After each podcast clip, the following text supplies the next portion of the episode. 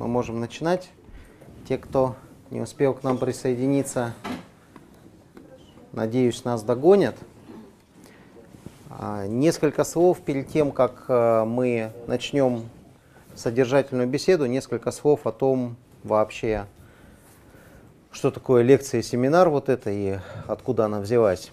А, ну и обо мне, потому что мы, конечно, не все, не все с вами знакомы, а, несколько слов скажу. А, я хочу поработать сегодня в формате и лекции, и семинара, потому что тема умного города, она в последнее время очень модная, очень популярная, но существует столько мнений о том, что это такое, и в западной литературе, и в российской практике, и в тех дискуссиях, которые ведутся в средствах массовой информации или в научных организациях, в вузах. Поэтому я хотел бы эту тему с вами пообсуждать. Не просто что-то рассказать, транслировать, да, а я бы хотел именно обсудить и услышать э, вашу точку зрения тоже как на понятие умного города, так и на вопрос, что такое технологии умного города, как они связаны с жителями, есть ли конфликты в этой сфере, ну а также о возможных сценариях развития городов э, в целом сегодня хотел поговорить. Я предполагаю, что мы будем работать два часа, а, но это такое нормальное стандартное время. Вот недавно у нас был семинар похожий в Иркутске, он назывался Smart City городские технологии. Мы работали почти три часа, но по желанию аудитории. То есть если будет такое желание, у меня время есть. Я его специально зарезервировал. Вы как скажете.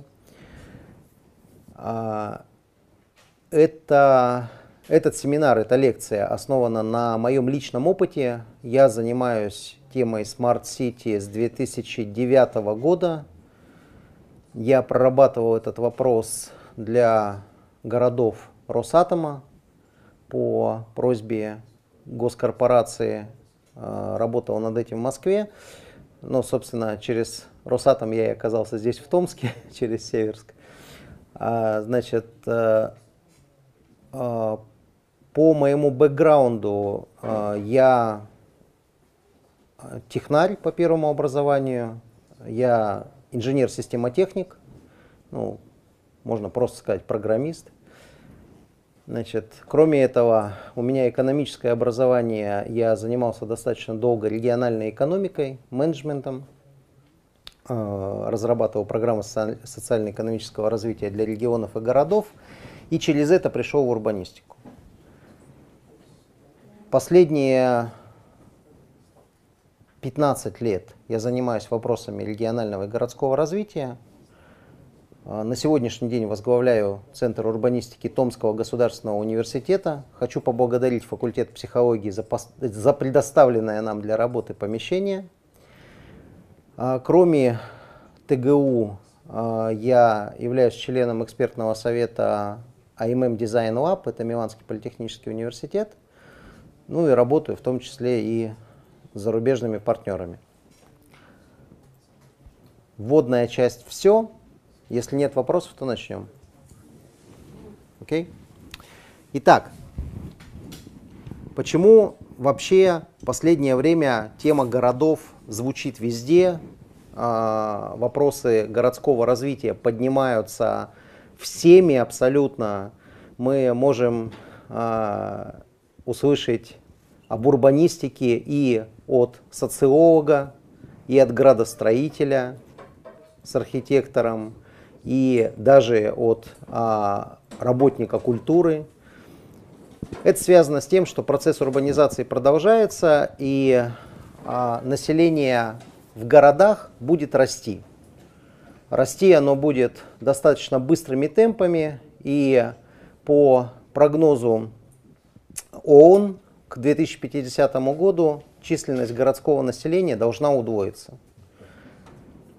Наиболее большой рост, конечно, будет в Азии, и мы уже сейчас его видим, как строятся новые азиатские города. Но и а, американский континент и европейский, конечно, тоже будет подвержен этому тренду. Вопросы удобства и комфорта жизни, городских технологий волновали людей с того самого времени, как они начали строить свои жилища и свои города. И волнуют до сих пор. А я отмечу несколько технологических переходов, которые, на мой взгляд, были сделаны в развитии городских поселений, городов, начиная с их возникновения, которые сыграли наиболее важную роль, революционную роль а, в облике города, в его планировании и в качестве жизни людей. Первый, первая такая технологическая революция, которая была сделана в Древнем Риме, это чистая вода, чистый город. То есть это водоснабжение и канализация. Именно централизованное водоснабжение и централизованное канализование. Конечно, а, после средних веков и упадка. Вот у нас там справа есть картиночка, где э, выливают помои из окон. Это средневековый город, это 12-13 век, не у всех была канализация. Но тем не менее, в Римской империи, в крупных городах центральная канализация была. И вот э, Клоака Массима, фотография которой представлена внизу слева, одно из самых древних канализационных центральных сооружений – канализационный коллектор работает до сих пор. В Риме используется как ливневая канализация.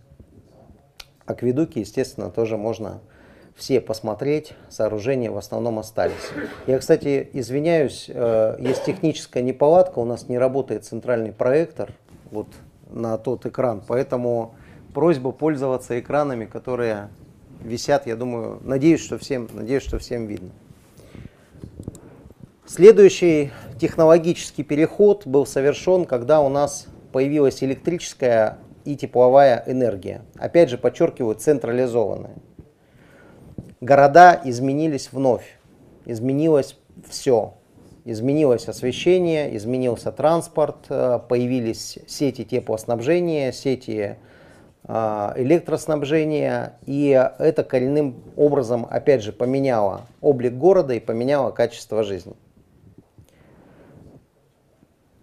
То есть водоснабжение и канализование первое, электроснабжение и теплоснабжение вторая, городская революция. Таким образом, фактически у нас сформировался контур инженерных сетей, которым мы, которыми мы пользуемся до сих пор. Водоснабжение, водоотведение, электроснабжение и теплоснабжение. К ним чуть позже добавилось газоснабжение, но не везде. Централизованные сети газоснабжения в городах есть, и в российских, и в зарубежных, но э, они есть не везде, в том числе в Сибири, в, во многих сибирских городах их нет, ни в Красноярске, ни в Иркутске, но в Томске, насколько я знаю, централизованной единой сети газоснабжения в городе Томске нет. Я имею в виду бытовой, не той, которая промышленная, а бытовая. Следующая технологическая революция, которая, которая затронула городское хозяйство, городскую жизнь, это появление электронно-вычислительных машин и автоматизация в целом. Это произошло уже в 40-е и 50-е годы. Первые электронно-вычислительные машины появились, но кто не застал это время, вот сверху на верхней фотографии можно увидеть электронно-вычислительную машину BSM-6, большая электронно-счетная машина 6. Это второе поколение, это отечественное наше производство.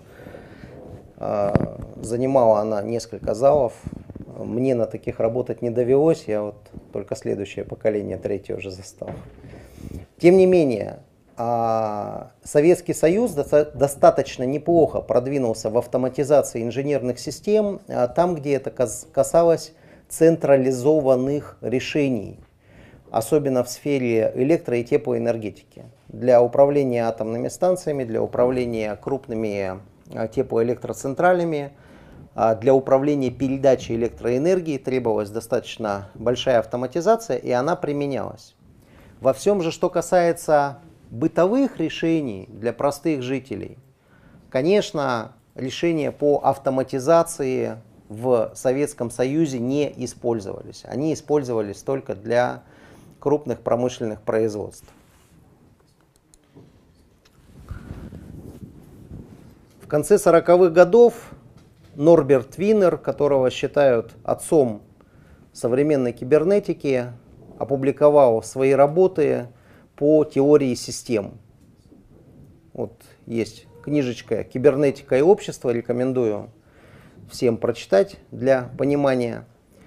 Значит, что появилось? Появилось описание того, что а, все, весь мир, да, в том числе и город, представляет собой сложно устроенную систему, в которой есть отдельные элементы и связи между ними.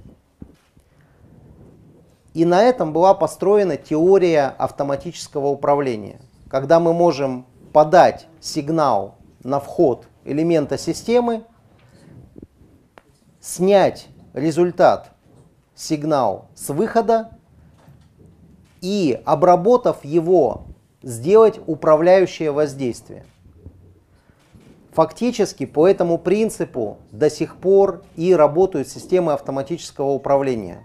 Неважно где, в инженерии, либо в а, автоматизации технологических процессов, они работают по этому принципу.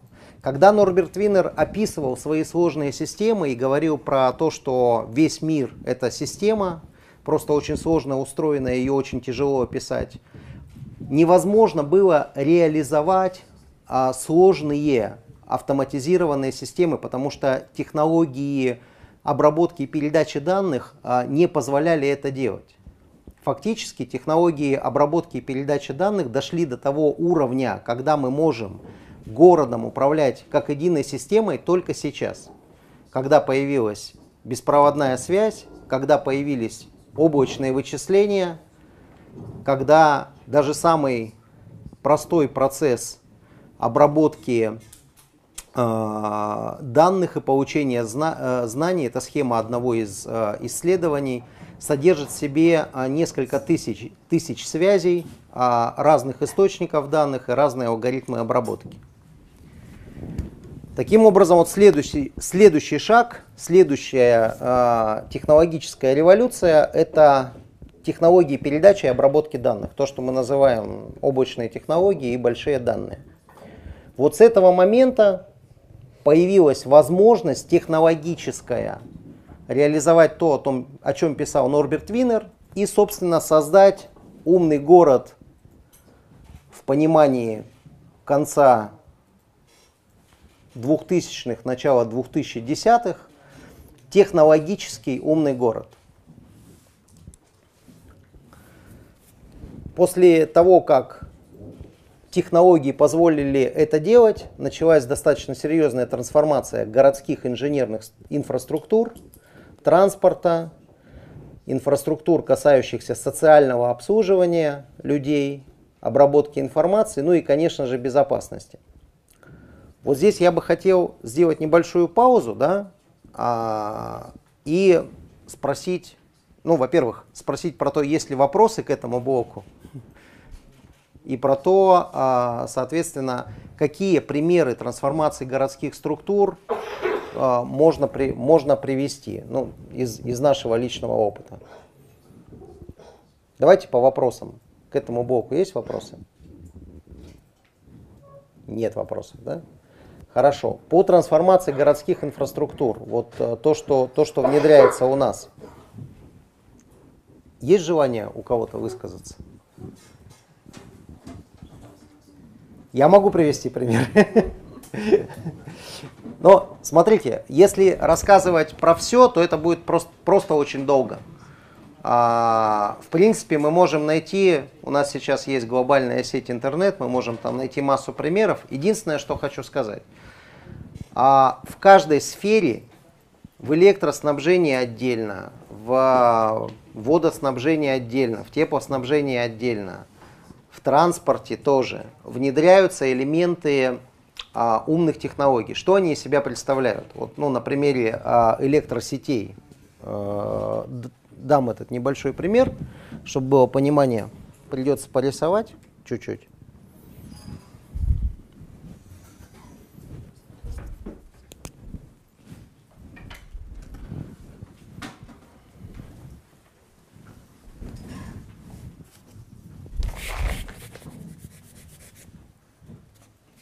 Так, здесь стирается, не стирается, стирается. Так страшно рисовать на стене, потому что всегда кажется, что, что потом уже ничего не сотрешь. А, значит, в электроснабжении, как у нас а, было устроено электроснабжение всего лишь 15-20 лет назад, какую задачу решали а, инженеры. У нас было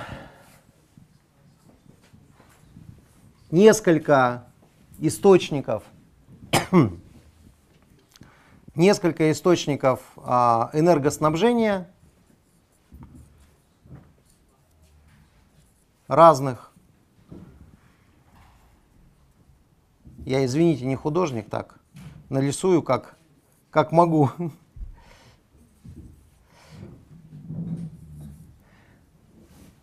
тепловые источники, атомные источники, э, гидроэлектростанции, они в основном были крупные, и их было не очень много. Какая задача стояла перед энергоснабжающими организациями? Значит, передать эту электроэнергию, передать ее по проводам от ограниченного количества потребителей, э, то есть, вернее, от ограниченного количества поставщиков к неограниченному количеству потребителей. Совершенно разного типа. Промышленные, бытовые, домохозяйства. В этом состояла главная задача всего лишь 20 лет назад. Значит, сегодня, когда у нас происходит автономизация, дробление генерации электрической и появление большого количества локальных генераций, таких как солнечная электроэнергия, ветряная электроэнергия, малые гидроэлектростанции, ну и так далее, и так далее. Перечислять э, можно долго. В принципе, этот набор, он сейчас используется не только за рубежом, но и в России. Какая появилась задача в большинстве цивилизованных стран, которые строят новую энергетику? Задача это называется Smart Grid или умные сети.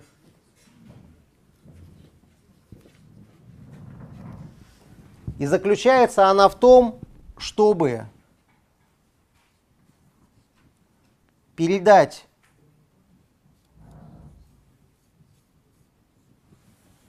организовать передачу от бесконечного количества поставщиков к бесконечному количеству потребителей,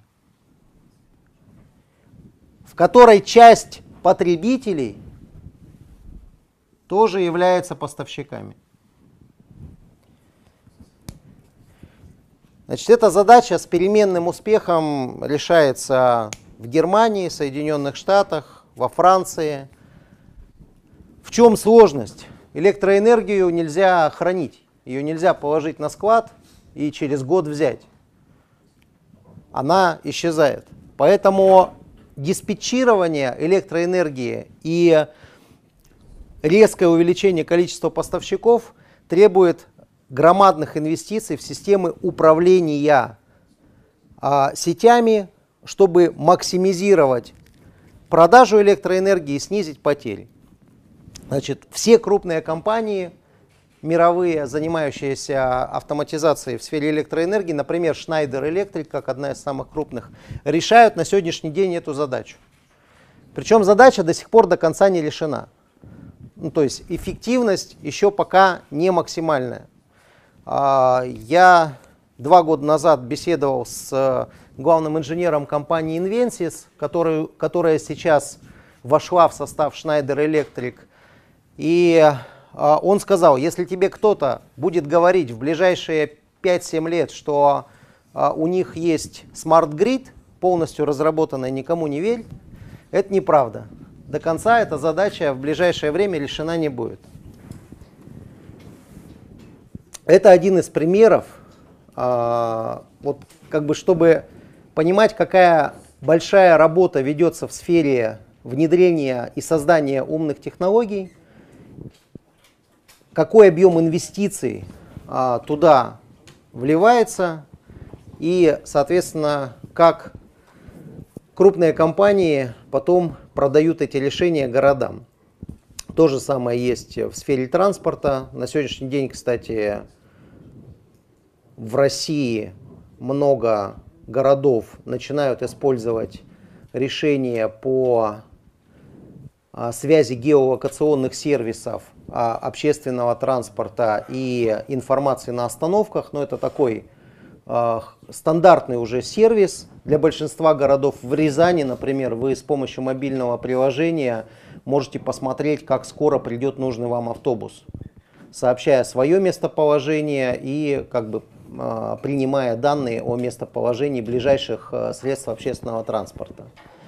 А в Москве пошли дальше, но у Москвы много денег, понятно. В Москве пошли дальше, они внедряют уже системы автоматизированного управления дорожным движением, которые позволяют регулировать фазовые переходы светофоров, я здесь буду много технических терминов употреблять. Если непонятно, то спрашивайте. А, значит, регулируют скорость а, автомобилей, скоростной режим через а, информационное табло, устанавливая, устанавливая ограничения по скорости.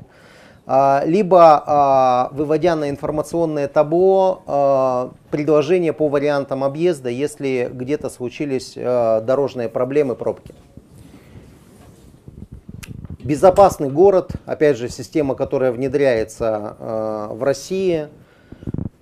Почти в каждом городе есть эта программа с разной детализацией, но по мировой практике системы безопасного города заключаются, опять же, в глобальном видеонаблюдении. Если вы, например, приедете в Корею, может кто-то был, на каждом углу, углу буквально висит камера, из каждых кустов она на вас смотрит – все записывается, уровень преступности достаточно низкий. Потому что все расшифровывается, все поступает в единый центр. И а, сейчас алгоритмы, которые используются для обработки видеосигнала, позволяют очень быстро его обрабатывать, сжимать изображение. То есть, например, брать изображение за сутки и сжимать его до а, 5 минут, помещая все объекты в одно поле, анализируя информацию, ну, тут системы эти уже есть, они уже работают, э, например, в Нью-Йорке. Еще примеры приводить или дальше движемся? То не успеем. Итак, Smart City, да, или умный город в российском переводе, в прямом российском таком переводе. Почему э, вот залез э, в Оксфордский словарь толковый словарь английского языка, а, чтобы показать, что все-таки перевод умный на русский язык, он не совсем, так скажем, полный. Он точный, но он не совсем полный. Потому что а, smart а, в английском языке обозначает еще что-то вот такое клевое, приятное, привлекательная, стильная, модная.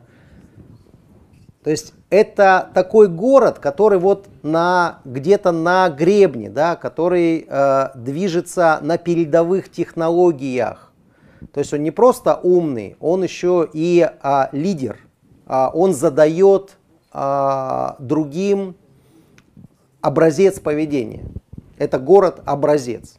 И Сейчас я буду дальше приводить примеры, а, умных городов, smart city, которые есть а, в мире, да, и там прямо видно, что кто начал свой проект позже, учел ошибки предыдущих а, проектов, тот на сегодняшний день а, находится в мейнстриме, находится на гребне волны и а, задает моду другим городам на внедрение новых технологий. Понимание термина City настолько разное, что Министерство городов Великобритании в своем исследовании, которое вышло в 2013 году, в конце 2013 года, а нет, даже вот июнь 2014 года последняя редакция я вижу. А, кстати, тоже всем рекомендую. Текст, правда, есть только на английском языке, но он лежит в свободном доступе в сети. А, значит, исследование было посвящено вообще терминологии городов будущего.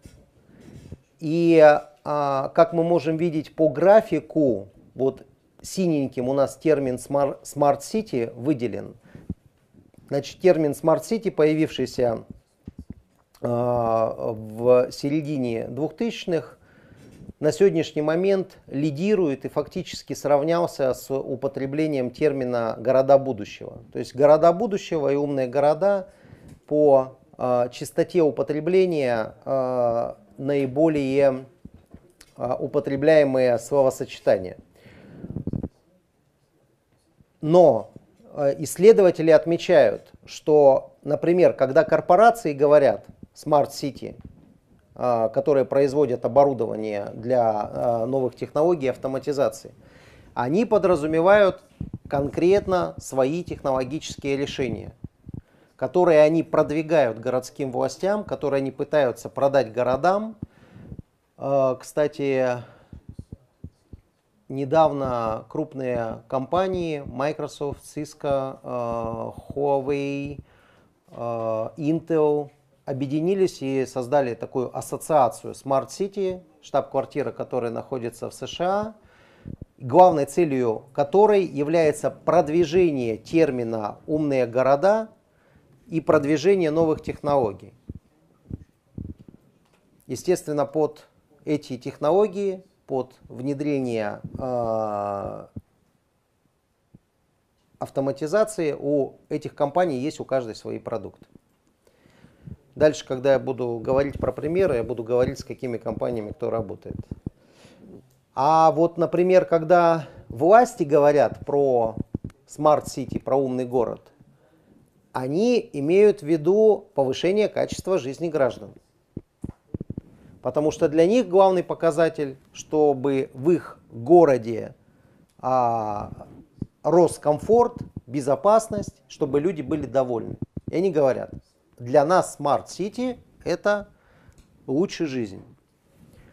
Когда граждане говорят про City, вообще каждый имеет в виду вот, совершенно разные вещи. Кто как, кто как понял, у, как, у кого какой образ в голове имеется.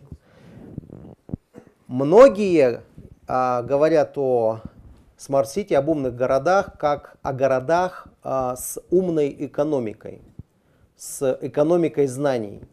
Есть такие, тер... есть такие случаи, они встречаются. Вот, например, Сан-Диего, э, город в Калифорнии, в США, который тоже ведет программу Smart City. В сети есть 45-минутный фильм National Geographic э, по э, поводу этого примера.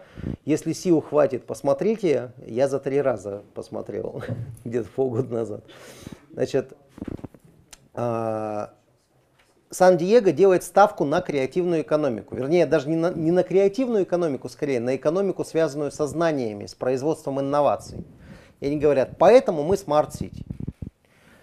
А, при этом а, Сан-Диего развивает а, свой экологический каркас, общественное пространство, и это тоже относится для них а, к термину City.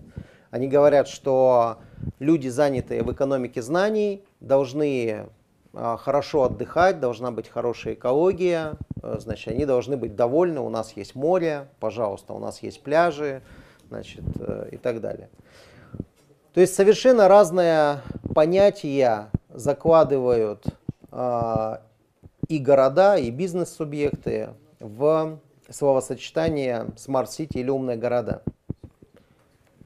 Вот здесь я бы хотел сделать еще одну паузу, и если есть вопросы, готов ответить. Вопрос. Да. Значит, вот если исходить из того, что вы говорите, то мне кажется, э, что City рассматривать как город-образец нельзя только потому, что корпорации понимают это так, городские власти эдак, а жители города каждый имеет свое особое мнение. Может быть, это вопрос у меня уже, может быть, есть смысл э, этому термину Smart City дать разъяснение, что это город, показывающий не образец города, а вектор движения, вектор развития, определяющий вот от сих до сих. Как вы считаете? Это к вопросу о формулировках. Ну, я считаю, что это хороший подход, не застывшее изображение, да, а направление, направление развития. Ну, как в физике, Но, вот вектор. да, я понял. Я, я думаю, что это, я думаю, что это хороший подход, правильный. Единственное, что вот сейчас дальше про примеры будем говорить, а, прямо видно, как вот направления движения и развития умных городов, они менялись буквально за последние 10 лет. А, чуть позже тогда мы к этому вернемся, да, и, и эти направления, они были, ну не то, что совсем разные, да, но они были каждая со своей спецификой. Ну, это, видимо, зависит еще и от э, государственного устройства э, э, родины этих городов, от идеологии власти и от э, социального статуса населения и интеллектуального уровня. Потому что вот когда Томск называют умный город, я говорю Томск умный город. Профессор Хандорин говорит Томск умный город. Но мы абсолютно по-разному э, думаем о том, что сегодня делается в Томске для того, чтобы можно было назвать его умным. Он считает, что если больше 86% населения согласится, не глядя, построить в 7 километрах от центра города опытно-демонстрационный ядерный центр, это будет победа. Главное э, забить э, колышек, а потом разберемся. А я считаю, что прежде чем, чем этот колышек забивать, надо подумать, какие гарантии Росатом может дать 750 тысячам жителей города, 200, то есть 5, 560 тысяч это Томск, и весь остальной район. То есть 750 тысяч жителей области на сегодняшний день не имеют никаких гарантий безопасности, никаких, потому что тот же Лемехов, конструктор э, ядерного реактора Брест-300, обещает э, рассказать нам о достаточных гарантиях безопасности к моменту пуска реактора. Вопрос, даже не вопрос, а высказывание понятно. Мы к этому вернемся. Вы тут просят, просят задние ряды, просят, э, если кто-то говорит, говорить в микрофон, потому что не слышно. А, смотрите, я как бы еще раз вернусь к терминологии. Если мы, а, говоря там Томск, умный город, подразумеваем разум жителей, то это вообще настолько сложное понятие. Это вот на философский факультет с социологами вместе и с психологами вместе, да? Потому что если мы с вами разложим ряд э, понимания, что такое умный человек, то вот мы погрузимся и не вылезем оттуда вообще, потому что мы все разные. И для каждого из нас э, ум и разум, да, это разные вещи. Кто-то считает умным э, строить атомную станцию, а кто-то считает умным ее не строить. То есть понятно, что это разные мнения, и тут бэкграунд очень сильно влияет. Я предлагаю сейчас сильно сюда пока не погружаться. Нет, я имел в виду, дальше. Нет, не город умных людей. Я имел в виду, что город умного развития. Вот что касается безопасности, комфорта и все. Это же умное развитие. Понимаете как? Если мы отрицаем канализацию, если мы отрицаем теплоснабжение, то это город дураков. Ну, наверное. Это Наверное.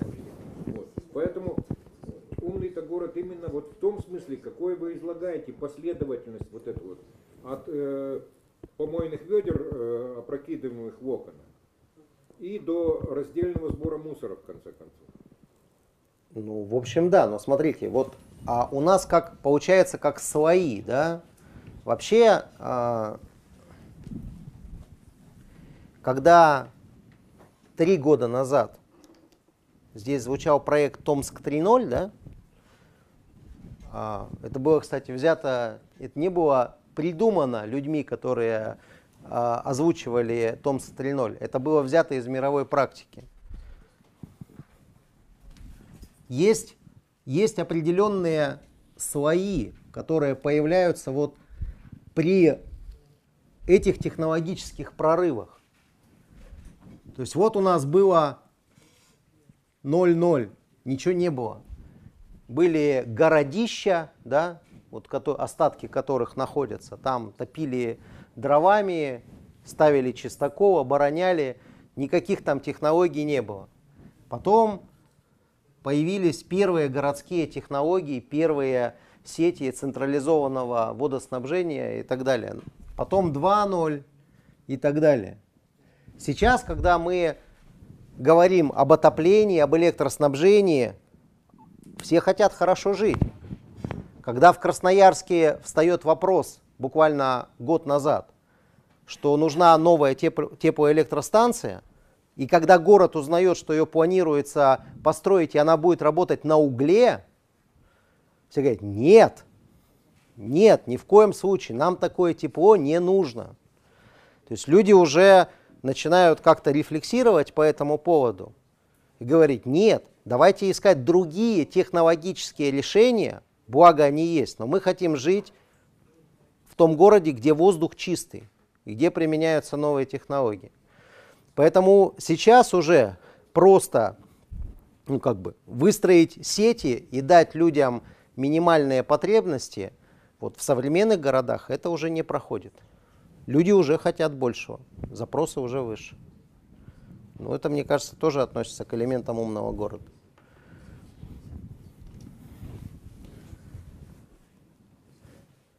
Дальше движемся? К примерам. Один из первых, один из пионеров, я бы так сказал, движения Smart City, город Амстердам, а, очень уважаю упорство голландцев и те программы, которые они реализуют. Они начали свой проект в 2005 году, а, когда системные решения в сфере городского управления и городского хозяйства ну вот только-только начинали обсуждаться и внедряться. Они сразу заложили программу до 2025 года, то есть на 20 лет. Главным, главным элементом в этой программе были инженерные сети, инженерные коммуникации и инженерные решения. Ну, вы, наверное, знаете, что в Европе очень много внимания уделяется вопросам альтернативной энергетики, снижения выбросов углекислого газа. И проект Amsterdam Smart City был связан в первую очередь с этим. Уменьшение потребления ресурсов, внедрение альтернативной энергетики, внедрение датчиков, которые позволяют снизить потребление в каждом домохозяйстве – очень интересный пример, когда э, Амстердам думал, как, как сделать так, чтобы люди у себя в квартирах, в домах внедряли вот эти смарт-технологии, которые позволяют существенно снизить ресурсопотребление, как по электроэнергии, по теплоэнергии, по воде. А люди же не инженеры все, да, ну там не всем понятно, что надо вот э, взять там и а, поставить на батареи датчики какие-то или а, значит, внедрить систему умного учета электроэнергии. И они решили сделать а, стандартное решение для домохозяйства, Smart Kit. У них это называется. Значит, это такая коробка, как в супермаркете. Вот вы приходите, как покупаете бытовую технику. Это упаковка красивая, с инструкцией. Значит, в упаковку входит а, набор, который состоит из а, 60 переходничков, ну, таких, знаете, как у нас используют для евро-розетка, там на китайскую розетку, ну, вот, или использовали до недавнего времени. Не, маленькие переходнички, а, в том числе для приборов освещения и для приборов, которые включаются в розетку. В этом переходничке есть а, Wi-Fi приемник, приемопередатчик и а, размыкатель цепи. То есть он достаточно простой. Что, можно, что он может и должен делать? Он при включении передает информацию о потреблении постоянно и реагирует на сигнал включения-выключения. То есть вы в удаленном доступе или система автоматически в удаленном доступе может включить или выключить любое устройство в доме. Также в этот набор входит такой небольшой дисплей, пульт управления, который вешается на стену. У него тоже а, Wi-Fi э, канал связи, а, с помощью которого вы эту систему программируете. Вы задаете приоритеты, например, а, Первая группа электрических приборов не выключать никогда. Вторая группа электрических приборов выключать можно, но в последнюю очередь. Там, третья группа электрических приборов можно выключать без проблем. Вы выставляете пределы потребления для себя. А в Голландии тарифы на электроэнергию прогрессивные. То есть если вы потребляете меньше, ставка за киловатт-час меньше. Как только у вас потребление растет, ставка за киловатт-час резко возрастает. Ну, кроме этого, есть то, что уже есть в России, там э, ночные дневные тарифы. А, и вы, программируя систему, задаете основные параметры, что там я хочу потреблять не больше 500 киловатт-час в месяц, например, Значит, стиральную машинку включать только ночью, днем, не дай бог, кто включит, сразу выключать и так далее. Все это программируется. А, плюс в последнее время к этому а, набору добавляется приложение, которое можно скачать для ваших смартфонов. Да? А, когда я смотрел этот пример, им можно было управлять только через сайт через интернет. Сейчас это можно делать уже через приложение, они сделали модернизацию. В общем, у вас все в пакете. Для того, чтобы инсталлировать этот а, Kit, не нужно обладать инженерным образованием. Нужно просто ну, знать какие-то элементарные вещи. Там все понятно, все просто, есть достаточно подробная инструкция, есть э, колл-центр, в который вы можете позвонить и проконсультироваться, если нужно. Стоит такой пакет для одного домохозяйства 400 евро. Цена вполне приемлемая для европейского рынка, я бы даже сказал дешевая. Проданные, ну на тот момент, когда я смотрел, это был 2010 год, продано было уже несколько десятков тысяч таких смарт-китов, и люди их активно внедряли, потому что это реально выгодно. А, значит, кроме этого, Амстердам реализовал несколько серьезных проектов по э, модернизации своего порта, по переходу электроснабжения грузовых кораблей э, с собственных генераторов на подключение к центральной сети, за счет чего они серьезно улучшили экологию в городе. Вот. Плюс к этому они построили тотальную Wi-Fi сеть, которая обслуживает вот этот набор датчиков, поставляющих информацию о состоянии инженерных систем. А, ну, сделали еще много всего того, что касается технологий. И совсем недавно, наверное, где-то года 3-4 назад, они начали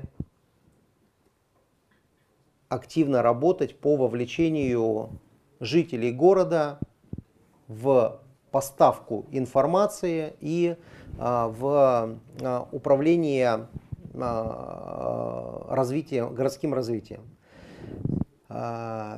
Позже тоже про это скажу. Делается это через приложение, либо через специальное устройство. Но вот одна из программ, которую они сейчас внедряют активно, это сбор информации о состоянии воздуха, влажности, температуре, а, любой доброволец может участвовать в этой программе, пойти получить прибор, повесить его у себя на стену дома.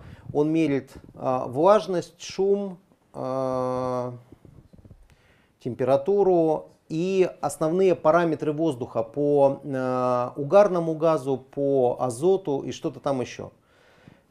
Эти приборы развешиваются по всему городу. В онлайн режиме вы всегда можете посмотреть, какая обстановка какая атмосфера в буквальном смысле в каждой части города. То есть эту программу они реализуют вот прямо сейчас.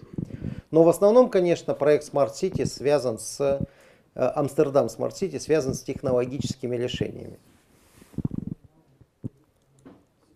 Следующий пример. Маздар. Это Арабские Эмираты, город мечты, как говорят сами арабы. Город, который строится с нуля в чистом поле, вернее, в чистой пустыне. А, и это должен стать такой оазис инноваций, оазис науки. Главное градообразующее предприятие Маздара – это университет Маздар. Город рассчитан на 30 тысяч жителей, то есть он достаточно маленький. А, и Расположен он в Эмирате Абу-Даби. Строительство города идет, правда, не такими темпами, как э, планировали инициаторы проекта и инвесторы. Но вот на фотографии слева, сверху, вы можете видеть, это то, что по факту уже построено. А справа это то, что было в проекте. В проекте планировалось весь город накрыть солнечными батареями, которые бы создавали заодно и тень от жаркого арабского солнца. Но вот мы видим на фото слева то, что построено по факту, как-то вот такой сплошной ковер солнечных батарей не получился, они там на крышах есть, но их мало. Может быть пока, может быть а, это будет а, дополняться. Но тем не менее, интересен пример для нас еще чем, что э, университет Маздара был создан правительством Эмирата Абу-Даби специально для э, исследований в сфере инновационных технологий в ресурсосбережении энергоэффективности в городском хозяйстве. И тем, что касается вот, уменьшения э, парникового эффекта, экологии и так далее. На сегодняшний день а, там только магистратура, магистратура исследования. На сегодняшний день там учатся магистранты а, более чем из 40 а, стран. Университет достаточно популярный. Ну и мне кажется, что вот такая ставка на науку, на такой небольшой город, она может сыграть. Конечно, строить город с нуля достаточно легко. Ну, если есть деньги, да, то есть там можно сразу внедрять новые технологии, сразу строить новые системы. В этом плане, почему еще я говорю, что уважаю опыт Амстердама, им, конечно, приходится туго в таком городе с огромной историей, еще и с обводненностью, менять сети и вводить новые инженерные решения, это, конечно, дорогого стоит. Следующий пример – это Сонгдо International Business District. А, это, в общем-то, не город, хотя его в обиходе называют городом, ввиду такой обособленности и достаточно большой численности. Это Южная Корея. А, расположен он рядом с аэропортом Ичхон. город находится в стадии строительства. Здесь вы видите, это мастер-план. Посередине города располагается центральный парк, в который заходит морской канал. Вокруг расположена деловая недвижимость, чуть дальше э, жилые районы. В Сонгдо есть международный кампус, межуниверситетский, в котором сейчас расположены четыре университета, три американских, один бельгийский, и их количество будет увеличиваться. Что интересно, кстати, что в этом кампусе разные учебные площади у разных университетов, но единое общежитие, единый культурный центр и единый спортивный центр.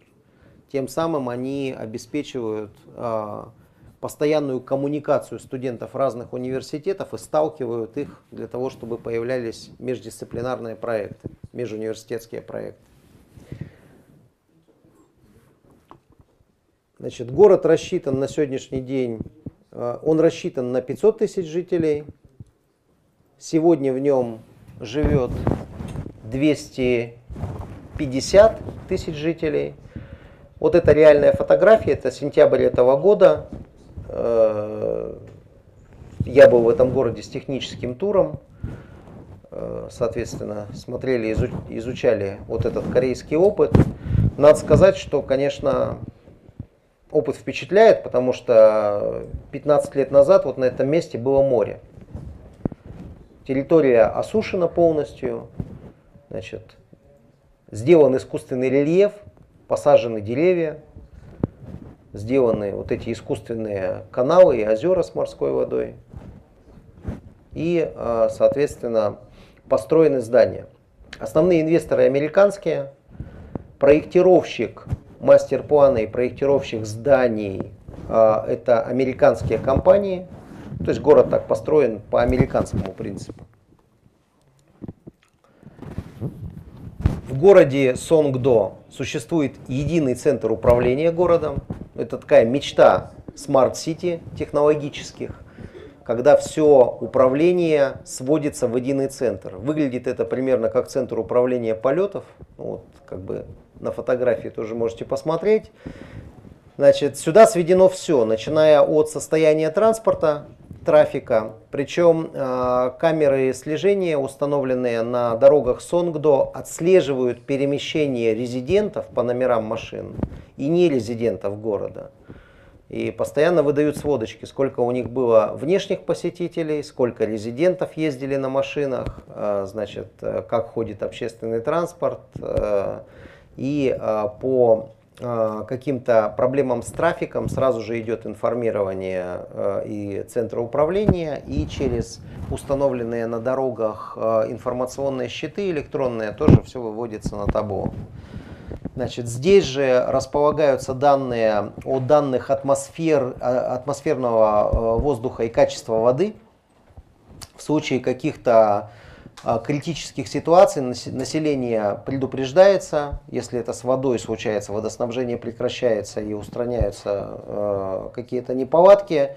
Но качество воздуха они постоянно мониторят в силу того, что с Китая иногда дует ветер, и как они говорят, что ветер приносит э, много грязи. Справа вы видите много маленьких квадратиков. Это камеры как раз слежения, камеры видеонаблюдения, а, которые в автоматическом режиме а, настроены на то, чтобы а, мониторить чрезвычайные ситуации, Значит, э, специально обученные люди сидят, э, верифицируют эту, эту информацию. Если где-то замечено какое-то преступление, немедленно сигнал поступает в полицию, выезжает туда группа быстрого реагирования. Но, как сами корейцы говорят, э, в силу того, что каждый кореец знает, что за ним все время следят и распознают его в любом случае, количество преступлений резко снизилось с момента введения вот этого тотального наблюдения. Количество полицейских на улицах, кстати, минимальное. Ну, два или три раза всего видел, чтобы там какая-то машина проехала, полицейская.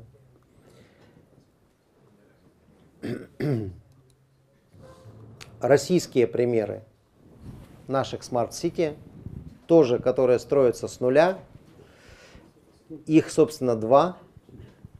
А, значит, Иннополис в Казани. А, проект, по сути, нашего министра связи и коммуникаций, да, как оно правильно у нас министерство называется, который до этого работал в Татарстане. Это его проект. Значит, на сегодняшний день в проект инвестировано порядка 20 миллиардов бюджетных денег. А, городок позиционируется как город для программистов на 30 тысяч человек а, с университетом. А, строительство начато. На сегодняшний день построены несколько корпусов университета, построено общежитие, построены жилые дома, детский сад, инфраструктура кое-какая. Сейчас население города составляет 600 человек. А, интересно, что мэра, мэра они избирали прямым голосованием, у них явка была 100%. На тот момент людей, прописанных в Иннополисе, было 17 человек. 17 голосами они выбрали мэра. Значит, все городские проблемы они решают в чате, ну, поскольку они все программисты, а, меняют маршруты автобусов, решают вопросы с сетями, с работой детского сада, ну вот пока их 600 человек, наверное, это делать можно. Как они сами говорят, когда будет больше, будем придумывать, что делать дальше. Ну, пример этот я расцениваю скорее как позитивный, потому что, ну, несмотря на то, что все а, деньги пока бюджетные, но есть, конечно, а, университет. Университет нет, университет не бюджетный, университет за счет частных средств сделан. А, есть, конечно, надежда, что как бы, этот город будет развиваться. А Сколково. Ну, про Сколково, наверное, знают почти все, что оно есть. Сколково, конечно, строится не по тому мастер-плану, который был сделан французской компанией АРЭП. Там есть очень много отступлений от него. А Всей инфраструктурой занимается в основном компания Cisco. Они ставят туда сразу новые технологии автоматизированной системы, но мы знаем, что проект Сколково, он движется прямо сильно медленнее, чем предполагалось. Там есть некоторые скандалы в том числе. Ну и у меня лично, это моя личная позиция, есть сомнение, что он будет реализован в том виде, в котором он задумывался. То есть, скорее всего, будут ре реализованы какие-то отдельные небольшие части, вот, но не весь проект. А забыл сказать про Иннополис, а, важную достаточно вещь. Там нельзя купить квартиру. Ее можно только арендовать. Значит, это сделано потому, что инициаторы проекта опасались, опасались что а, будет спекуляция, будет просто скупка недвижимости как инвестиции, и они решили, что а, те, кто действительно хочет приехать, они могут и снимать квартиру. Как они сами говорят, возможно, в будущем они а, будут организовывать продажу, но когда уже город заработает. Да? Там есть управляющая компания, я так понимаю, что собственность этой управляющей компании. Деньги федеральные, работает правительство Татарстана, если мне память не изменяет, это корпорация развития Татарстана, либо какая-то из дочерних структур.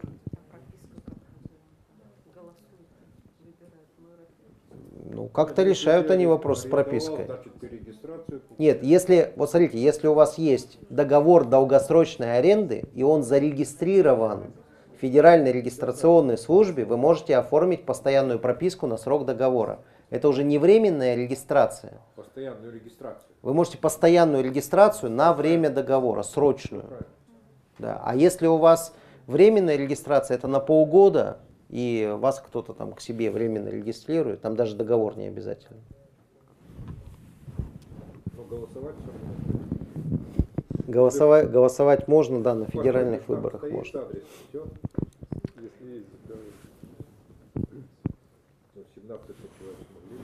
Давайте перед тем, как мы перейдем к следующему блоку, который носит больше философский характер, вот по примерам, есть ли какие-то вопросы?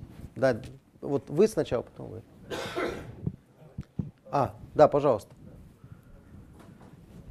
Говорите, пожалуйста, чуть-чуть погромче, если можно, потому что у нас переносного микрофона нет, а здесь некоторые говорят, что не очень хорошо слышно. Такой вопрос у меня. А, первый вопрос. Возможно ли построение, вот, а, ну, как мы сказали, то, что квартиры в этих городах, городе, например, на Минополисе купить нельзя, а можно ли использовать там такую вещь, как приватизация квартиры по итогам работы на каком-то предприятии, находящемся в этом городе?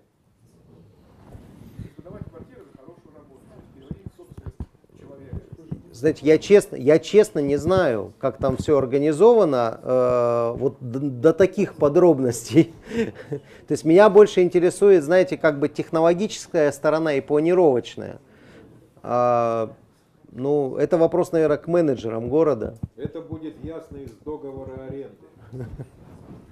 Увидите, Я думаю, если вам интересно, зайдите на сайт Иннополиса, почитайте, посмотрите, напишите им. Они отвечают. Чат в Телеграме, да? Да, чат в Телеграме. Российский мессенджер Телеграм. Да.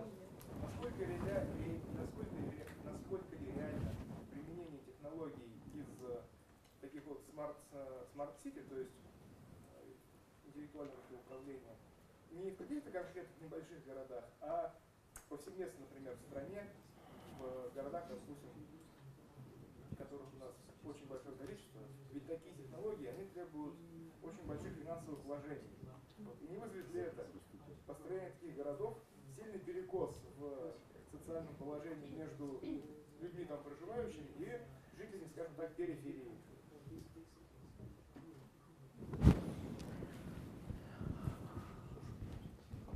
Хороший вопрос. А, ну, смотрите, мне кажется, мне кажется, что России в ближайшее время бум строительства новых городов точно не грозит. А, что касается мировой практики, все-таки строительство новых с нуля отдельных городов вот такого типа, оно скорее исключение, чем правило. Потому что в мире реализуется сейчас больше 100 проектов, которые себя именуют Smart City. Из них, э, ну, наверное, десятая часть всего лишь это города с нуля, новые города. Обычно все-таки э, такие города, вот как Амстердам, Сан-Диего, Барселона, Болонья, Боудер, штат Колорадо, которые ведут эти проекты, это существующие города, которые трансформируются в City.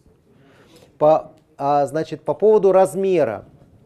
А, есть а, исследование ЦИСКа, компании, а, основанное на их опыте, где они, они утверждают, что идеальный размер для внедрения технологий Smart City и а, вот как бы самой высокой эффективностью управляемости это от 500 тысяч до 1 миллиона. Свыше уже очень тяжело собрать все в единую сеть. Ниже нецелесообразно экономически.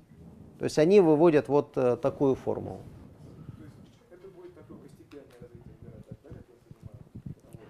Пока вот как мы движемся, вот свои я показывал, да?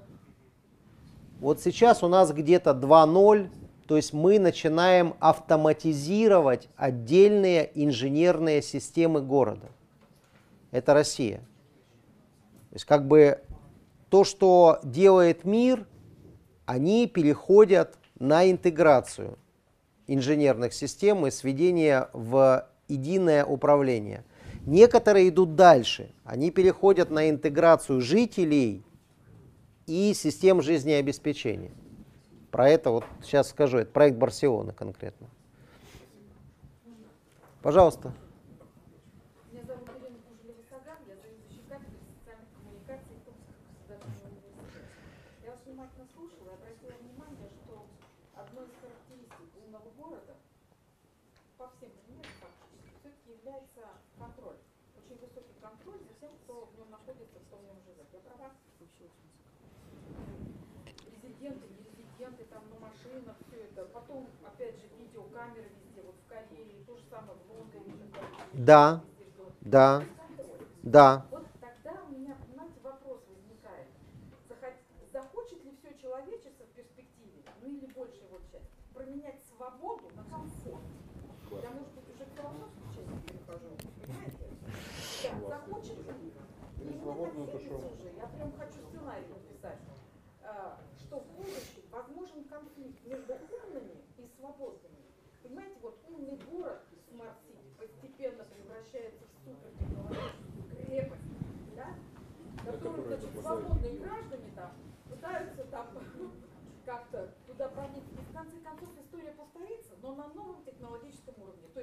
упадет, там, Константинополь и так далее. Вот мне просто интересно. Ну, здесь я отвечаю. Хорошо, хорошо. Давайте поднимем руки, кто готов жить в умном городе.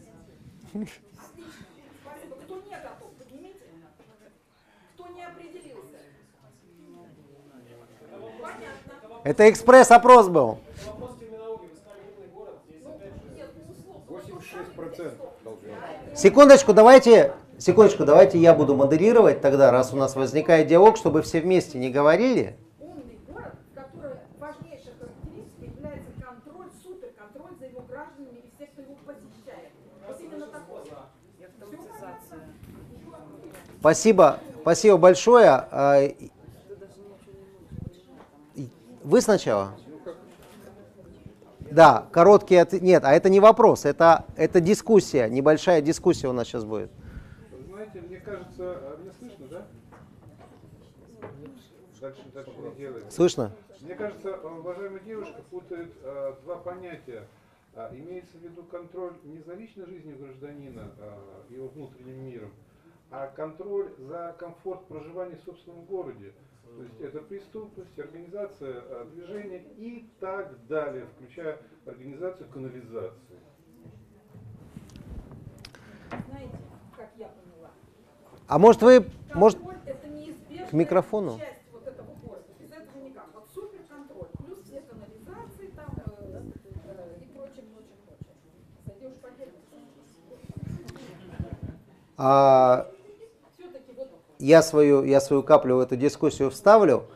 Вообще вот в заключительной части моей лекции, семинара этот вопрос, конечно, поднимается. И вот, собственно, вот он начинает подниматься прямо сейчас, вот с этой картинки технологии против жителей. Да? Жители против технологий. А, Я расскажу чуть позже, почему, когда мы серию вопросов закончим. Но вопрос справедливый на самом деле. Вопрос справедливый, он философский, но на него надо отвечать, на него придется отвечать. А, Данила, пожалуйста. Добрый день, коллеги. Губин Данила. Томский государственный архитектурно-строительный университет. А, Алексей, а, значит, а, по предыдущей части как бы, вашего выступления да, сложилось такое дихотомичное ощущение, то есть какое-то вроде бы последовательные две части, да, но при этом а, они вступают между собой в полное противоречие. И хотелось бы вот это место маленько прояснить. Вот. а, Попытался сформулировать а, вопрос, получилось а, следующее. Все-таки смарт это а, технологизация, искусственная технологизация технологиями комфорта некоего а, урбанизированного пространства, или это, то есть или смарт это а, самоосознание города, самого себя, как технологически комфортно.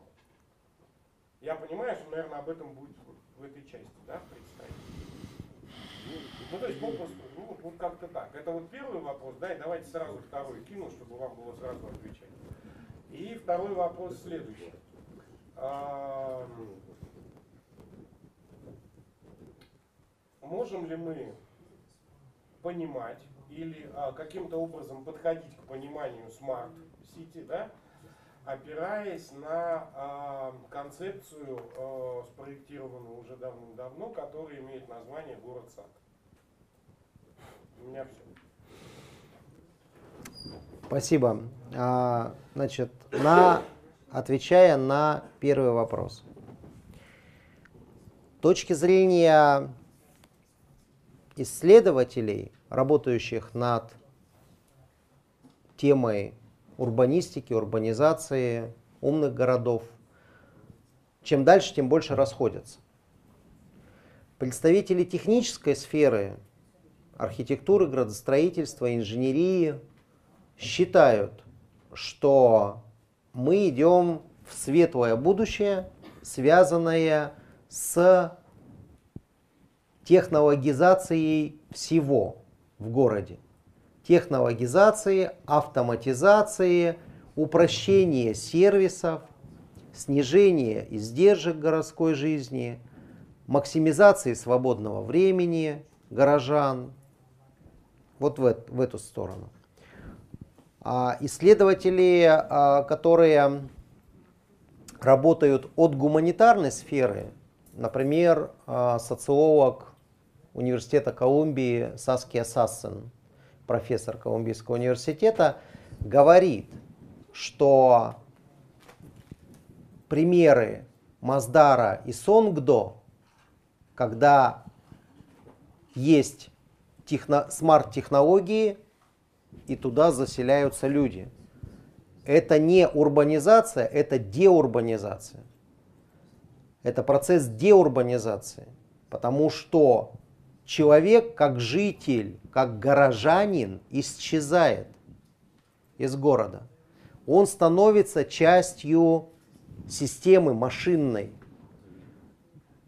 Да, да, муравейник, да, ну вот как один из примеров. Саския Сасан говорит о том, что мы должны урбанизировать технологии.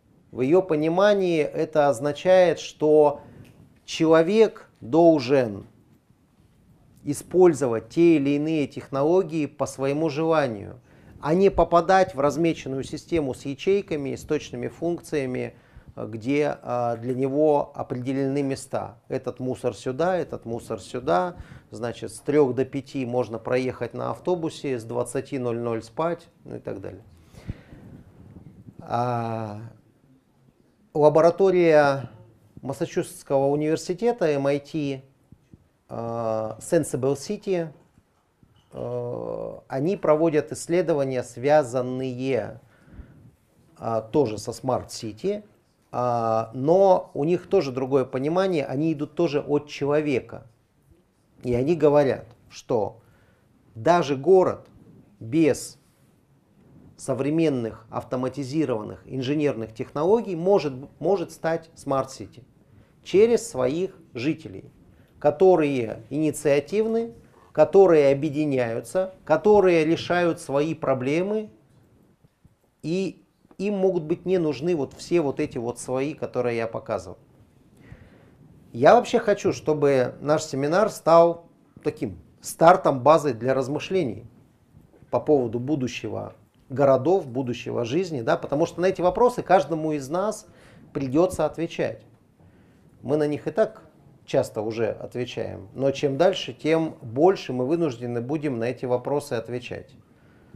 А я вернусь к этой теме вот на, след, на следующем такте, пожалуйста. Здравствуйте, Жданов Дмитрий, проект. Вот сейчас мы говорим как бы о теории, так о мировой практике, очень все это интересно. А что касается нашей томской агломерации, а вообще какое вот видение будущего ближайшего развития как раз в Томске? Потому что у нас же то есть, ну, как бы нет такого, ну, вряд ли это возможно с нуля построить в чистом поле, так сказать, а, город, а именно свои, возможно, ресурсы усилить. Как вы видите это? Но, во-первых, э, проект Томской агломерации, насколько мне известно, выложен в свободном доступе концепция. Его можно почитать, посмотреть и даже там какой-то отзыв написать. Вот, поэтому я думаю, сильно вдаваться в него не надо. Но это проект территориального развития, э, в котором, в общем-то, продолжаются существующие сейчас тренды. И э, там нет какого-то глобального переворачивания э, с ног на голову. Ну, можно вот поясню, вот как раз я не про агломерацию, а вообще вот как, допустим, вот этот как раз Томск и агломерацию превратить в smart city? У меня есть предположение по поводу российских и сибирских, в частности, городов, которые я хорошо знаю, да, и Томска в том числе, а, что, знаете, вот у нас так не получится, что так раз и smart city. Вот так раз и готово. А маленькие локальные решения, связанные с какими-то элементами города, причем элементами не только вот с точки зрения слоев инженерии, а с элементами, связанными с географией, Например, собирается локальное сообщество и решает, а давайте мы реализуем у себя какой-то там смарт-элемент. Давайте поставим, скинемся, поставим на крышу нашего дома солнечные батареи и будем меньше платить городским электрическим сетям. Например, э, это, наверное, не очень касается Томска, здесь солнцем не очень хорошо. Вот. Но я, я привожу как пример. Локальные, локальные решения, которые постепенно могут э, выстроиться ну, в какой-то общий контур. А, возможно, в связи с последней революцией технологической, о которой я еще ничего не говорил, но скажу, возможно, ситуация пойдет сильно быстрее и вот как бы будет некоторый обвал. Но пока не могу строить прогнозы. Так, давайте еще два, два вопроса и продолжим. Я просто хотел добавить. вот, Да, пожалуйста. Я прошу прощения, прошу прощения, я не представился давеча. Игорь Яскевич, э, член Совета региональной организации экологической среда обитания, журналист. Значит, мне э, кажется, вот, э, что станет Томск smart city или не станет, в первую очередь зависит от томичей. Но на сегодняшний день, вот обладая тем опытом жизни в Томске, какой имею я, мне кажется, э, Томск не готов сегодня идти вот по вектору развития в сторону города, который мог бы носить гордое название City, в силу того, что 99,9 и 99 э, тысячных его населения не хотят жить в smart city, в умном городе, не хотят сами принимать решения, не хотят эти решения отстаивать перед властью, не хотят голосовать на выборах за тех законодателей, которые могли бы сдвинуть жизнь нашу с мертвой точки в сторону улучшения. И пока вот эта вот социальная такая атмосфера не изменится, сегодня строить планы никогда нам не быть ни Кореей, ни э, Сан-Диего, ни Амстердамом. Все зависит от того, кто выйдет из стен вот этого института, университета, как они будут думать о своем городе, о своих будущих детях, внуках и о той жизни, которую они должны построить своими руками. А если мы будем ждать, что прилетит к нам волшебник в голубом вертолете, мы останемся в дерьме и будем 12 этажа при забитой канализации удалять э, отходы своей жизнедеятельности с помощью ведра. Вот и все. Спасибо. Как раз новое, новое поколение, да, просит слова. Давайте вы, и мы продолжим следующую... Ну, Хорошо, и вы. И мы продолжим э, следующую часть. Меня Евгений Ребенков зовут, я строительством занимаюсь маленечко. Такой вопрос. А вы как считаете, это на уровне города, если с какой процент населения, в принципе, неважно какая страна, решает глобальные вопросы, как раз один процент принимает решения, остальные, как барашки, за ними идут всегда. То есть одного процента хватит людей, какого-либо сообщества, которое будет что-то решать. А остальные за ними и пойдут, как всегда было и как работает. Ну, моя точка зрения. Так, Понятно. короткий ответ. Короткий ответ. Когда в прошлом году хотели построить э, новый жилищный комплекс на территории охранной зоны Томского артезианского водозабора, понадобилось 10 тысяч подписей под, петицией протеста. И это строительство было отменено. Вот считайте, от 560 тысяч 10 тысяч. Вот какой процент необходим для того, чтобы сдвинуть дело с мертвой точки. Но, к сожалению, студентов я среди подписантов практически не вижу. Так, спасибо. Мы эту дискуссию можем убрать в кулуары. А, Я чувствую, что мы переходим а, не, не только к философским, но и к политическим вопросам. А, Пожалуйста, вы, и мы продолжаем. Меня зовут Мазарева Анна. У меня вопрос, надеюсь, он касается все-таки данной темы, но мне это правда интересно. Вы сказали, что бунт эм, умных городов не грозит в ближайшее время строительство. Бум. строительство, Бум, я да. сказал. Бум. Э, Не бунт. ну, Бунт это, бунт это вот в, те- в, тер- в Терминаторе.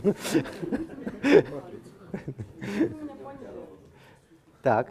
А, заимствования какие-то будут все равно в нашей стране присутствовать. То есть это какие-то гаджеты. Меня интересует вопрос более близкий к нам. Знаете ли вы что-то по, по, по вопросу питания? Будет ли какая-то 3D-еда печатан- печататься на принтерах? Будет ли, не знаю, выращивание в каких-то колбах? Потому что, скорее всего, это как-то, может быть, вы это видели уже в городах и как-то с этим столкнулись. Мне просто интересно, потому что рано или поздно это дойдет до нас. Вам повезло, что здесь нет представителей Томской аграрной группы. Я, я, я хочу, я, я хочу, знаете, что сказать? Я бы не хотел есть еду, напечатанную на 3D принтере, честно. А я сторонник натуральной здоровой пищи, и я вам хочу сказать, что сейчас главный тренд а, мегаполисов, даже не просто городов, а мегаполисов, таких как Нью-Йорк, Лондон, например, это огороды городские. Это производство пищи в городе. Крыши начинают использоваться как городские огороды. Люди начинают выращивать для себя зелень, помидорчики, огурчики. Все это потреблять, давать знакомым. Это сейчас мировой тренд, это на пике прямо. То есть понятно, что Россия в эту сторону не движется, у нас и так э, огородов вокруг городов хватает, дай бог каждому. Но там, где нет земли, этот тренд сейчас на пике. Так, движемся дальше. А, я практически все уже сказал по поводу этой картинки. Здесь написано технологии против жителей, жители против технологий. И ставится вопрос, собственно, Smart City, то есть умный город или умное горожане. И это вопрос, на мой взгляд, ключевой. А, я говорил про лабораторию MIT, который, у которой есть своя точка зрения, про профессора Колумбийского университета Саски Сассен. Можете почитать, это все тоже есть в сети. Правда, в основном на английском языке, хотя у Саски Сассен есть переводные статьи на русский.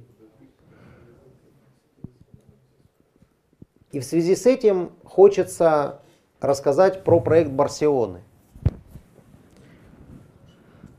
Барселона достаточно давно занимается своим городским развитием, и э, город очень сильно менялся в связи с проведением там разных масштабных мировых э, мероприятий, событий.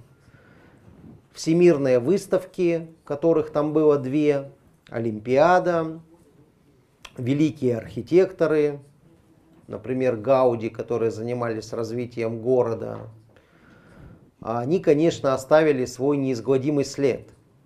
Поэтому Барселона дошла уже до 5-0.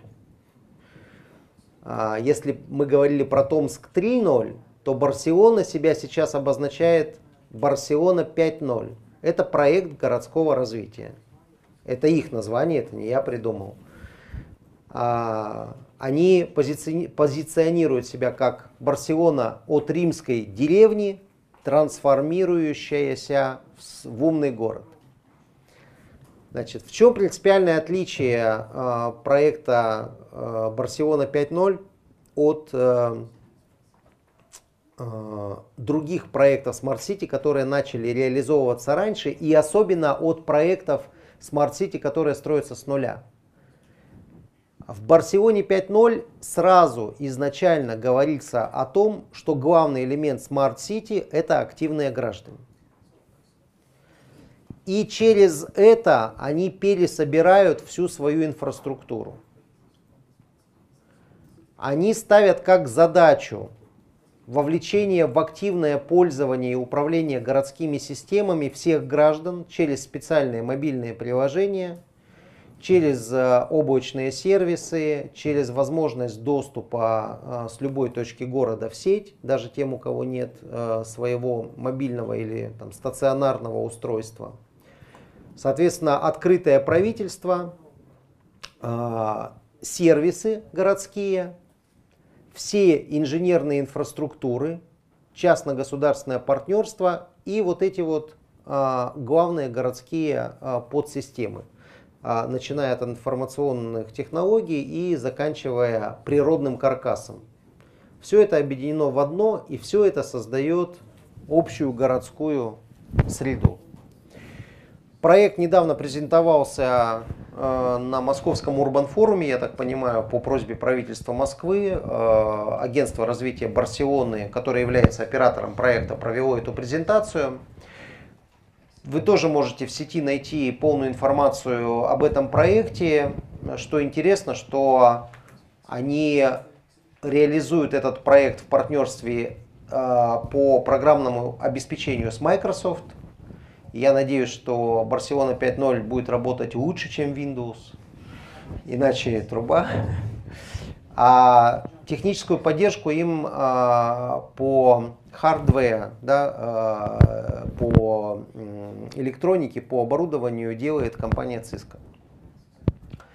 На мой взгляд, проект один из самых перспективных. Он еще только-только стартовал. Ну, фактически они второй год занимаются его реализацией.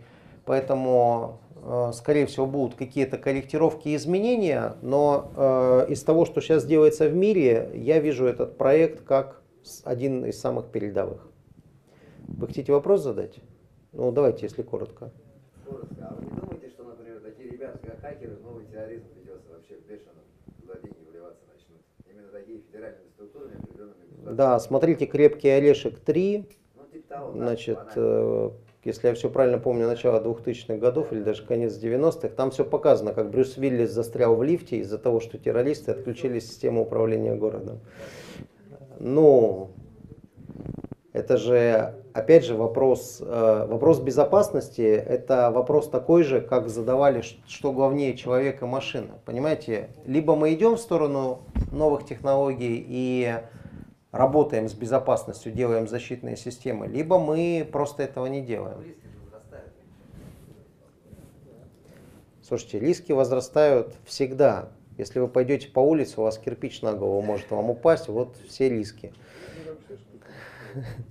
Жить вообще вредно. Как, знаете, э, я немного отвлекусь, чтобы еще разрядиться. Э, был форум в Красноярске а, Красноярский экономический форум, по-моему, два года назад, когда у нас в Челябинске метеорит упал. Вот как раз в, как раз в этот день был, было открытие форума в Красноярске. Выступает э, Дмитрий Анатольевич Медведев, э, значит, ему задают вопрос из зала. А вот обвал произошел котировок российских акций на лондонской бирже. Что вы по этому поводу можете сказать? Он говорит, а что я могу сказать? Вообще он сегодня в Челябинске метеорит упал. А если бы он был побольше, и не было бы больше ничего. Так что какие акции, какие, какие риски, какие хакеры. Как бы, жизнь вообще штука, да, сложная. Так, и вот, переходя, переходя к, пос, к, пос, к последней технологической революции, которая сейчас совершается, я бы хотел на этом остановиться чуть-чуть подробно. Я бы хотел даже встать, чтобы вас видеть э, и чтобы удобнее было работать. Я, меня всем слышно? Отлично. Значит, последняя технология, которая сейчас, вот, последняя революция технологическая, которая прямо сейчас совершается, это революция социальных сетей, смартфонов и мобильных приложений. Это совершенно другое качество, это то, что меняет в очередной раз а, мир и меняет города. Скажите, у кого из вас смартфоны с доступом в интернет? Так, у кого обычные телефоны а, без а, значит, а, возможности установки мобильных приложений? Обычные. Теперь вот Коллеги, из тех, у кого обычные телефоны без мобильных приложений, скажите, кто из вас взял их сознательно, чтобы на них невозможно было устанавливать мобильные приложения? Три, четыре, пять, шесть. Даже много. Для такой аудитории а, продвинутых людей даже много. А кто из вас знает, кто из вас знает, что ваш смартфон в постоянном режиме времени передает данные о вашем местоположении, записывает всю вашу историю? Да, много знает. А кто отключил эту функцию? Скажите, работать.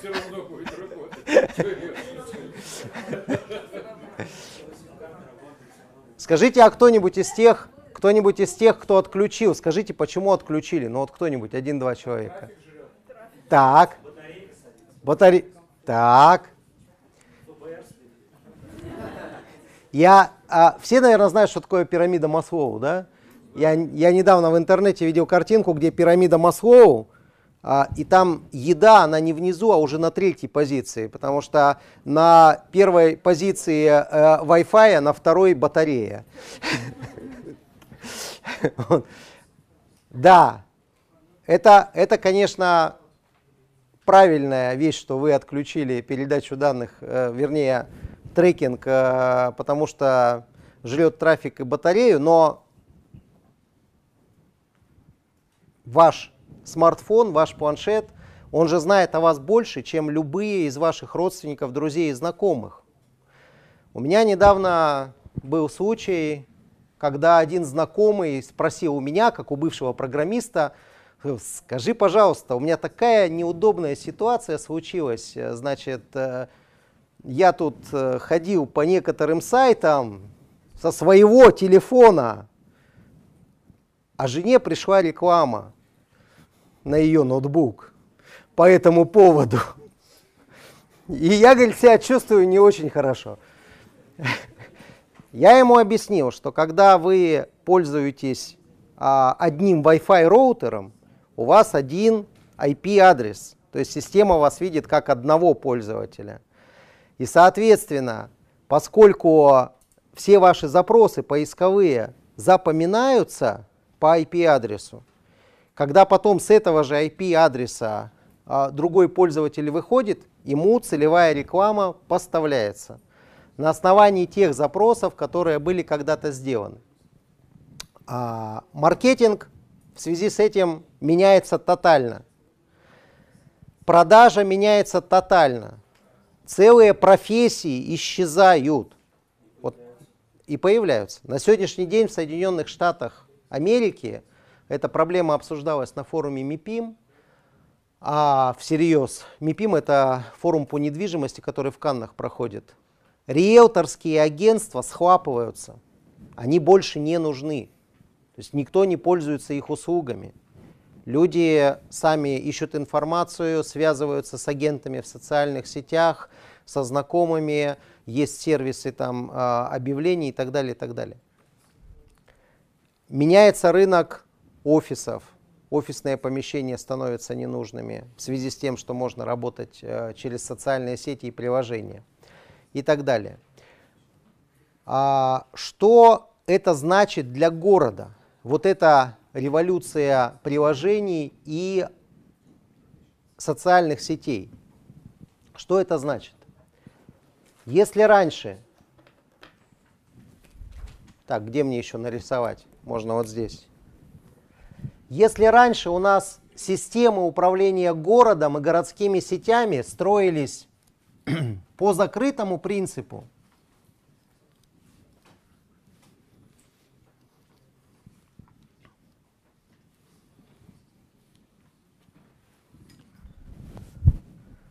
То есть у нас были управляющие элементы, управляемые элементы, а, и четко было понятно, откуда приходят данные, куда подавать сигнал управления, неважно автоматизированного системы или нет, то сейчас, сейчас стало возможно строить системы по-настоящему с открытой архитектурой. Когда у вас сотни тысяч разных пользователей –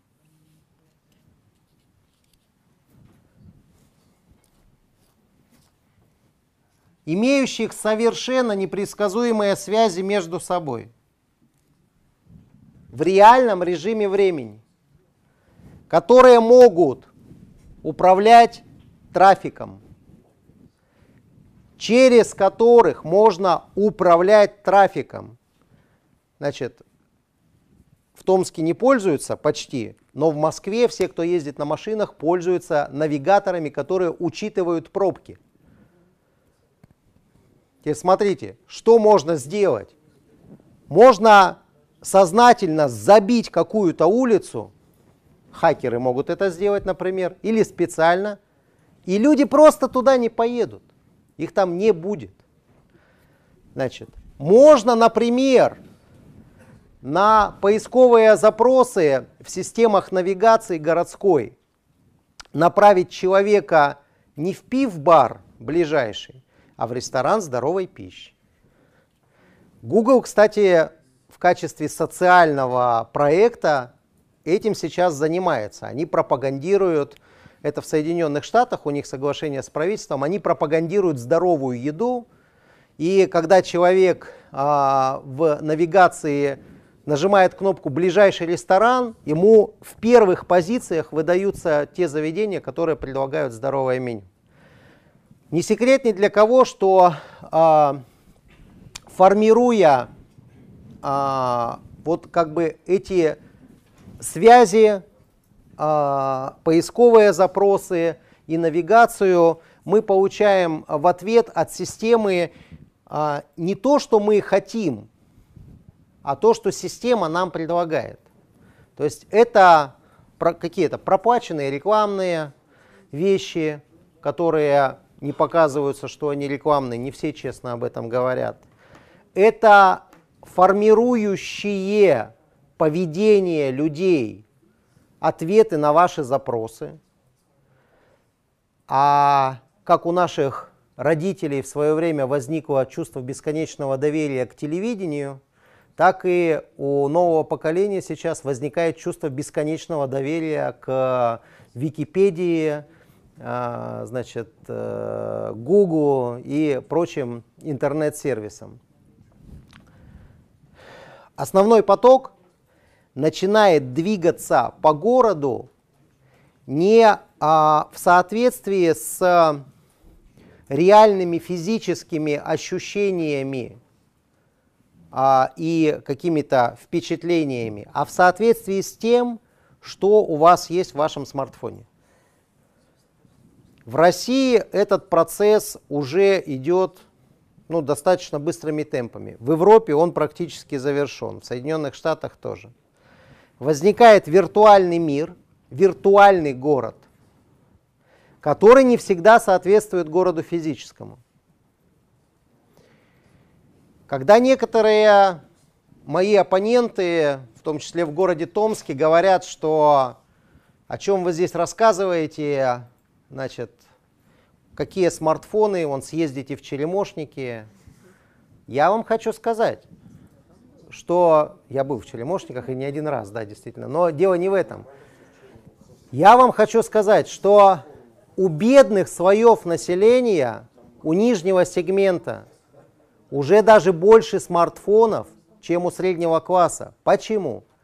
Потому что смартфон при установке приложения, особенно это касается мигрантов, смартфон при установке приложения дает вам возможность бесплатно разговаривать там со своей родной страной, с другими регионами, постоянно находиться на связи, писать сообщения. Количество сервисов, а, приложений, которые позволяют коммуницировать, а, с, друг с другом, оно во взрывном масштабе выросло. Да? При этом, если у вас обычный телефон, на который нельзя поставить приложение, вы будете звонить через оператора, через Ростелеком, либо через МТС, и будете платить деньги за каждую минуту. Ну, WhatsApp, WhatsApp. WhatsApp, Viber, э, э, значит, э, Skype древний и так далее. А это все сервисы, которые позволяют за оплату за интернет, то есть у вас постоянный коннект, на сегодняшний день трафик э, до 5 гигабайт э, за 300 рублей можно взять.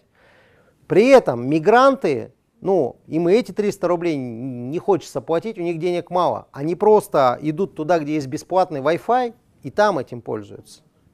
Понятно, что если у них будет обычный телефон, то они этим воспользоваться не смогут. Так вот, революция смартфонов, она приходит а, независимо от а, доходов населения. Потому что китайский смартфон вполне прилично на сегодняшний день можно купить за 4000 рублей. Дешевле, да?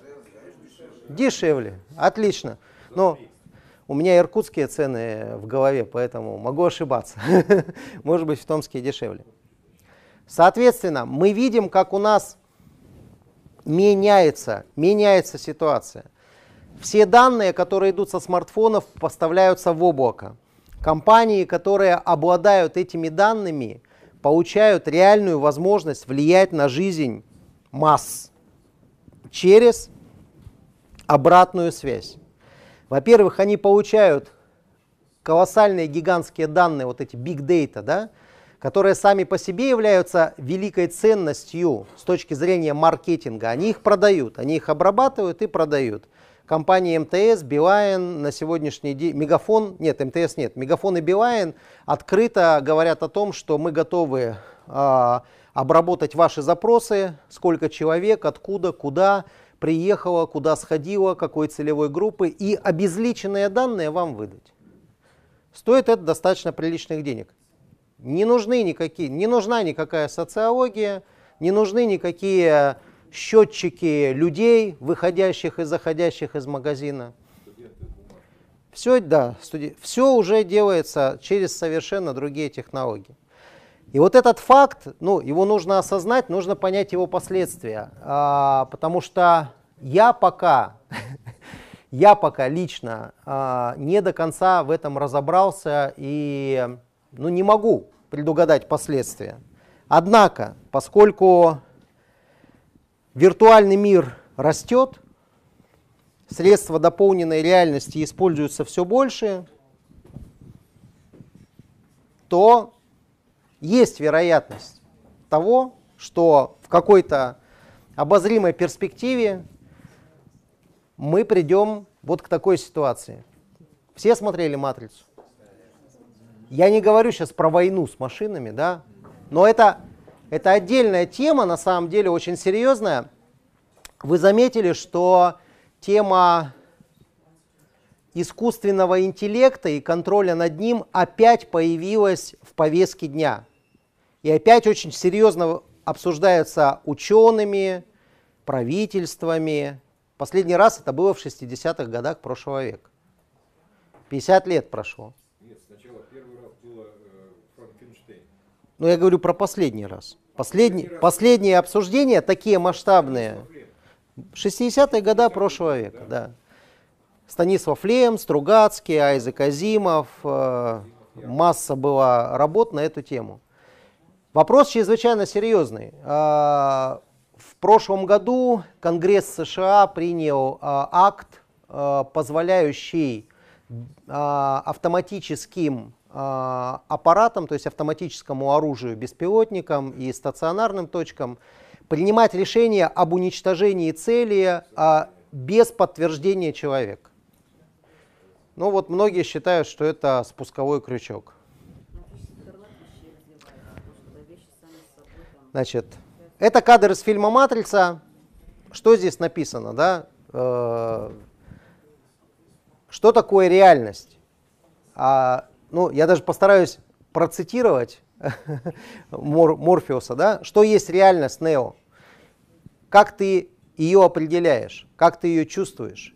Если ты говоришь о том, что ты осязаешь, что ты как, какой запах э, ты чувствуешь, э, какой вкус ты чувствуешь и, и что ты видишь, то это всего лишь простые электрические сигналы, которые интерпретируются твоим мозгом.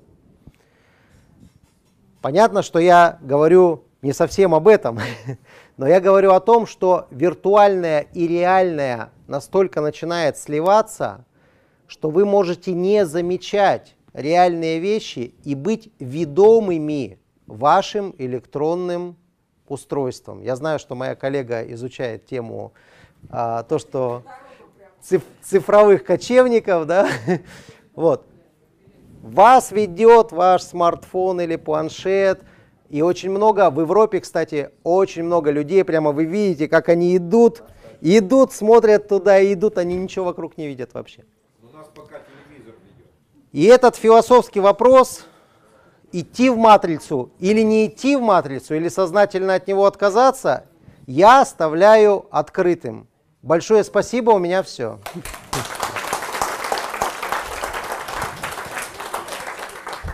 Теперь высказывание. Мне сказали, сколько у нас времени? 13 минут. Пожалуйста. Одна врезочка такая. Вот буквально вчера была дискуссия с моими коллегами в Фейсбуке.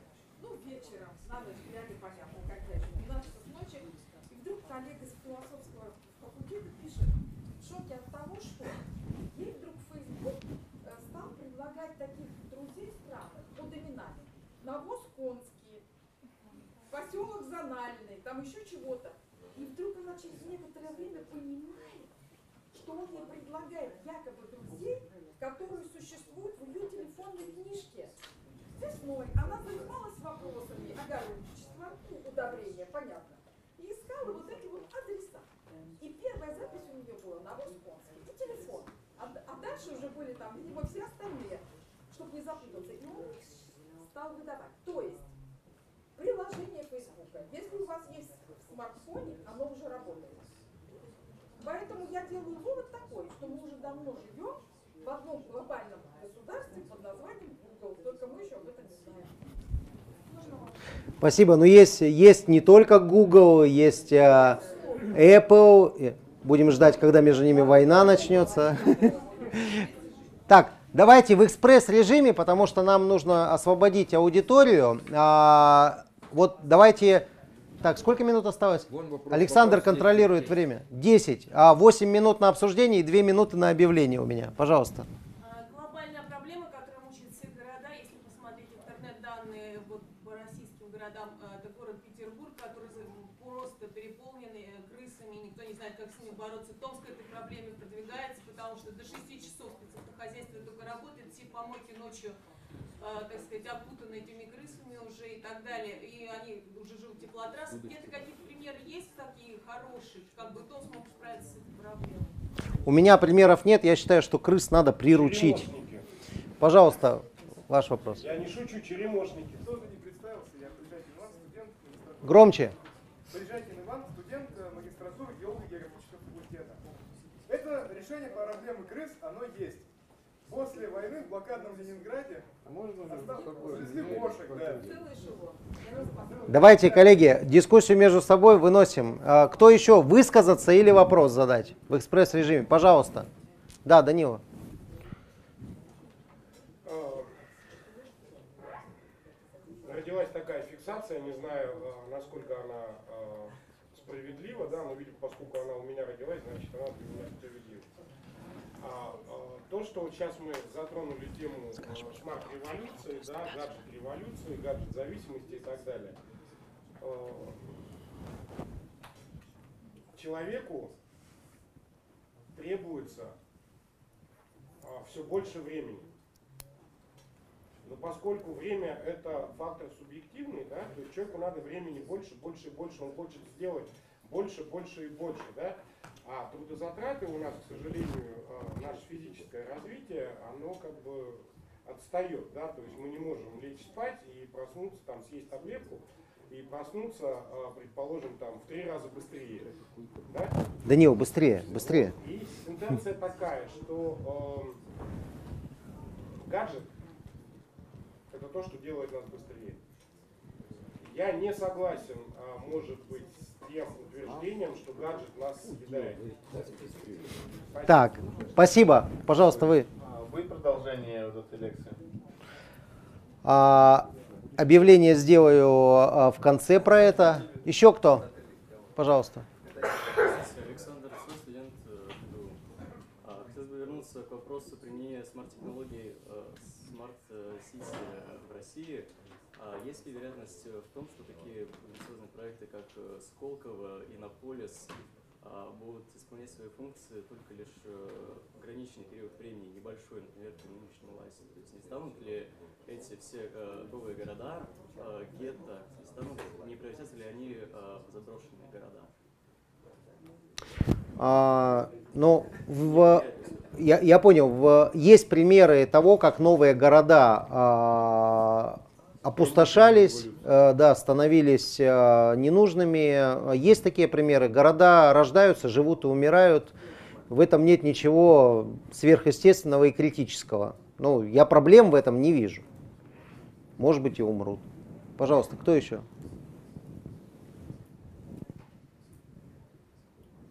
Так, все, да? Нет больше вопросов и высказываний. Итак, уважаемые коллеги, а, в завершении а, нашей лекции я хочу вас, во-первых, поблагодарить за то, что вы уделили время и потратили свой вечер на нашу дискуссию, а также представить вам а, своих коллег из Франции. Это Николя Бушо, урбанист. Не, пер, не первый раз в Томске и доктор Ван Фан, также урбанист, а, и тоже из Франции, да. А, значит, и вот пользуясь тем, что они у нас присутствуют здесь, а, Николя Бушо и а, доктор Иван Фан работают по всему миру, в том числе в Америке, а, значит, в Юго-Восточной Азии, работают с японскими университетами. Я попросил их продолжить вот эту лекцию, семинар, и они любезно согласились. Поэтому в субботу в 11 часов утра, в субботу в, не в 10, не в 9, мы все понимаем, в 11 часов утра в субботу мы будем рады вас видеть здесь же, в этом же зале. И а, Николя Бушо, доктор Ван Фан а, проведут тоже лекцию, семинар а, Dark Side of Smart Cities. То есть обратная сторона City, где я надеюсь, что многие из тех вопросов, которые э, были здесь затронуты, будут затронуты и там.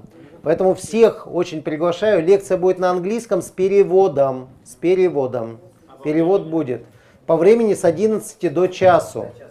Большое огромное всем спасибо.